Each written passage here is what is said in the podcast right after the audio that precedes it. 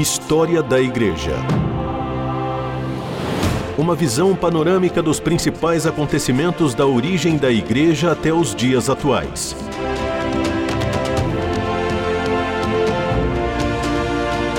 Apresentação do pastor e historiador Marcelo Santos.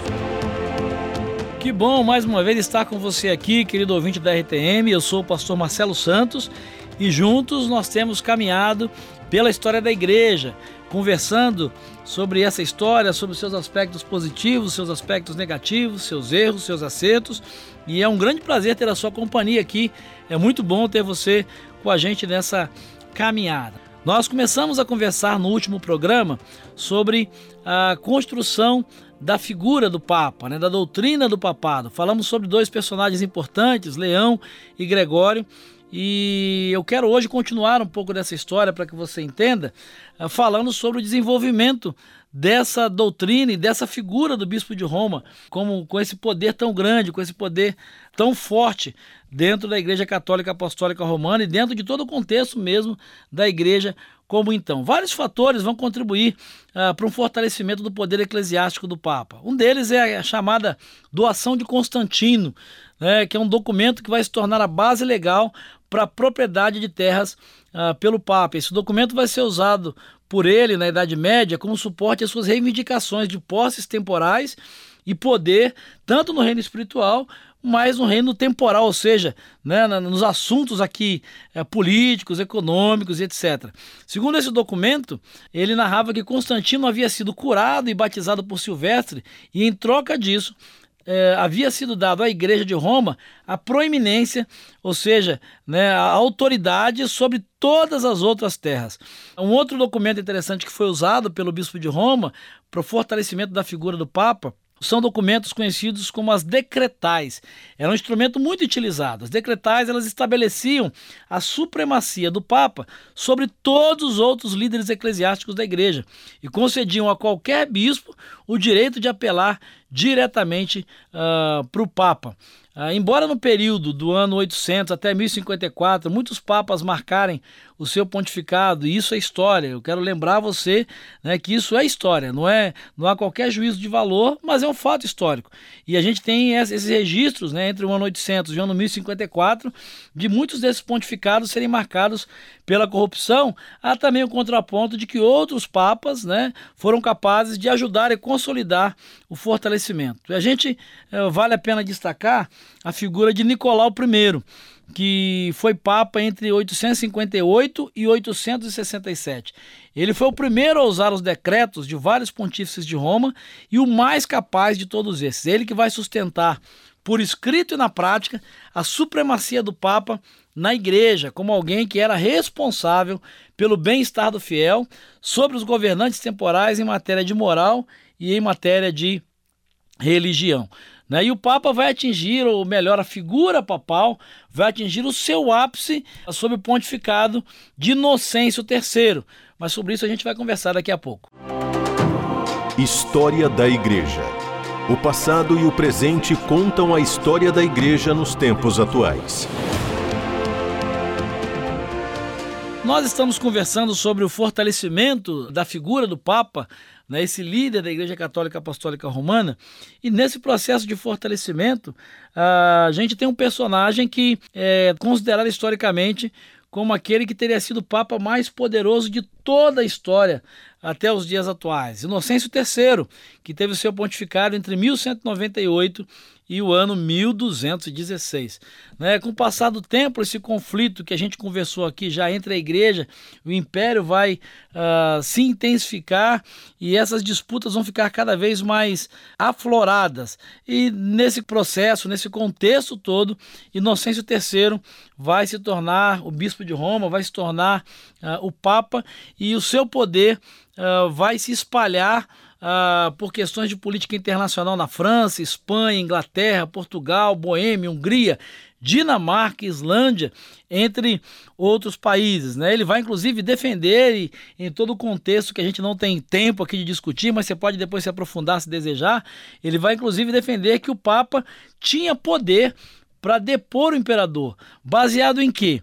Baseado na ideia de que quem coroava os imperadores era o bispo de Roma. Era ele que tinha esse papel. Então, uh, Inocêncio vai trabalhar a ideia de que se é o bispo de Roma, se é o papa que coroa o imperador, então o papa ele tem um poder maior do que o imperador. Ele tem inclusive o poder não só para coroar o imperador, mas também para depor o imperador. Né, sob o pontificado de Inocêncio III, que foram fundadas as ordens dos franciscanos, dos dominicanos, e o ponto alto do seu pontificado foi o quarto concílio de Latrão.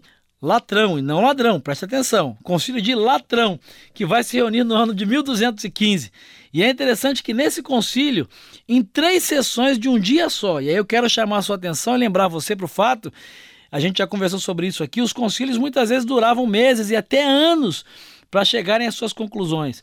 Sobre o pontificado de Inocêncio III, esse concílio, o quarto concílio de Latrão, em três sessões de um dia, tomou decisões que perduram até hoje, né? E a gente não tem dúvida de que pela rapidez com que essas decisões foram tomadas, o concílio apenas referendava as decisões do Papa, no caso Inocêncio III. E entre essas decisões desse concílio, para que você tenha uma ideia, foram definidas a doutrina da transubstanciação, o estabelecimento da Inquisição, a proibição da introdução de novas relíquias sem aprovação do Papa e a determinação de que judeus e muçulmanos deveriam usar roupas especiais para se distinguirem dos cristãos. Por aí você vê ah, ah, o poder, a influência que Inocêncio III tinha a essa altura dentro do Império Romano e principalmente dentro da própria igreja ah, cristã, principalmente no Ocidente.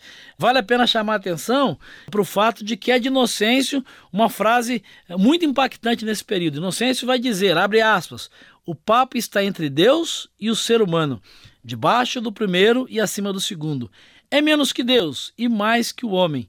Ele julga a todos, mas ninguém o julga. Fecha aspas. Por aí você tem uma ideia do quanto Inocêncio tinha poder, de quanto a figura do bispo de Roma e do Papa vai se consolidar, vai se fortalecer.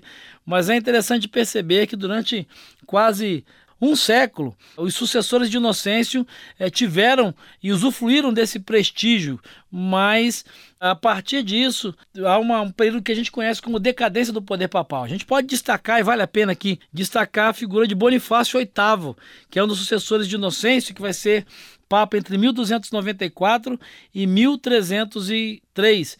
É, ele tem uma bula papal chamada Unam Sanctam, né, onde diz que o ideal do papado onipotente vai chegar à sua à expressão máxima. E vale a pena pensar um pouco sobre isso. História da Igreja. Informação, reflexão e a análise dos fatos para uma melhor compreensão do surgimento da Igreja. Eu quero, uh, nesse último bloco, ler para você uh, o conteúdo dessa bula papal Unam Sanctam, que foi redigida né, por Bonifácio VIII, que é um dos sucessores de Inocêncio, que goza aí desse prestígio. Vale a pena você prestar atenção uh, nas palavras desse documento que é criado e é gerado pelo próprio Papa, defendendo a sua autoridade papal. Ele vai dizer o seguinte: abre aspas. Uma espada deve estar sob a outra e a autoridade temporal deve estar sujeita à potestade espiritual. Por isto, se a potestade terrena se aparta do caminho reto, será julgada pela espiritual. Mas se ela se aparta da suprema autoridade espiritual, então somente pode ser julgada por Deus e não pelos humanos. Por outro lado, decretamos, dizemos e definimos que é absolutamente necessário para a salvação de todas as criaturas humanas que estejam sob o pontífice romano e se submetam a ele, fecha aspas.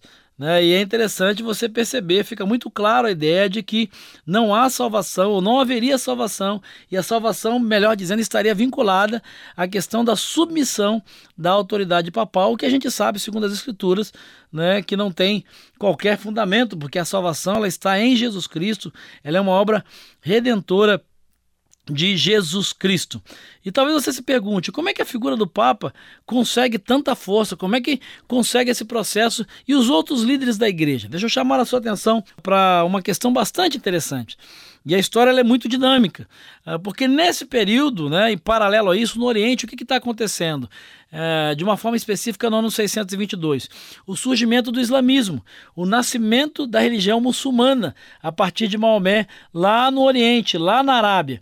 E não só o surgimento, mas a consolidação e a expansão do islamismo uh, no Oriente. Então haviam cinco patriarcados, como eu já disse para você, cinco grandes líderes da igreja. Roma, Jerusalém, Antioquia, Alexandria e Constantinopla. Ah, nesse processo, o que é que vai acontecer?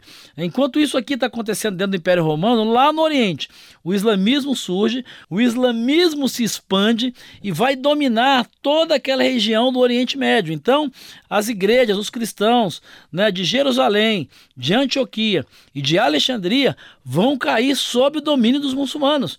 Não vai haver mais representação uh, cristã ou política ou a figura de um bispo, porque essa região, nesse período, cai sobre o poder dos islâmicos. Então só restam dois grandes líderes, ou pelo menos dois líderes representativos: o bispo de Roma e o bispo de Constantinopla, que vão viver uma tensão muito grande, vão viver uma tensão uh, permanente, e isso vai uh, se desdobrar até o ano de 1054 quando vai surgir o grande cisma, né, a ruptura, que vai dar origem então à Igreja Católica Ortodoxa, que tem a sua história construída institucionalmente a partir dessa data, do ano 1054. Então, são esses fatores históricos, essa conexão de fatores históricos que vai contribuir no Ocidente para o fortalecimento da figura do bispo de Roma. Antioquia, Alexandria e Jerusalém cai sob o domínio dos muçulmanos. Ao mesmo tempo, no Ocidente, né, com a invasão dos bárbaros, a queda do Império Romano, não há mais a figura do imperador.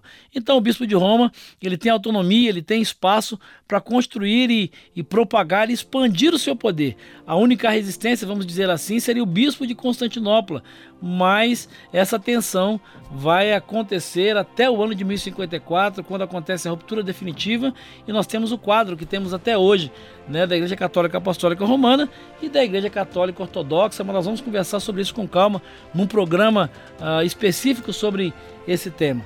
Mas isso aí é uma outra história, porque é a partir desse ápice aí de Inocêncio, de Bonifácio, que começa o período que a gente conhece como a decadência uh, do papado, a decadência do poder papal mas isso é uma outra história que nós vamos conversar no próximo programa. grande abraço, até lá e que Jesus te abençoe. História da Igreja. Uma visão panorâmica dos principais acontecimentos da origem da Igreja até os dias atuais.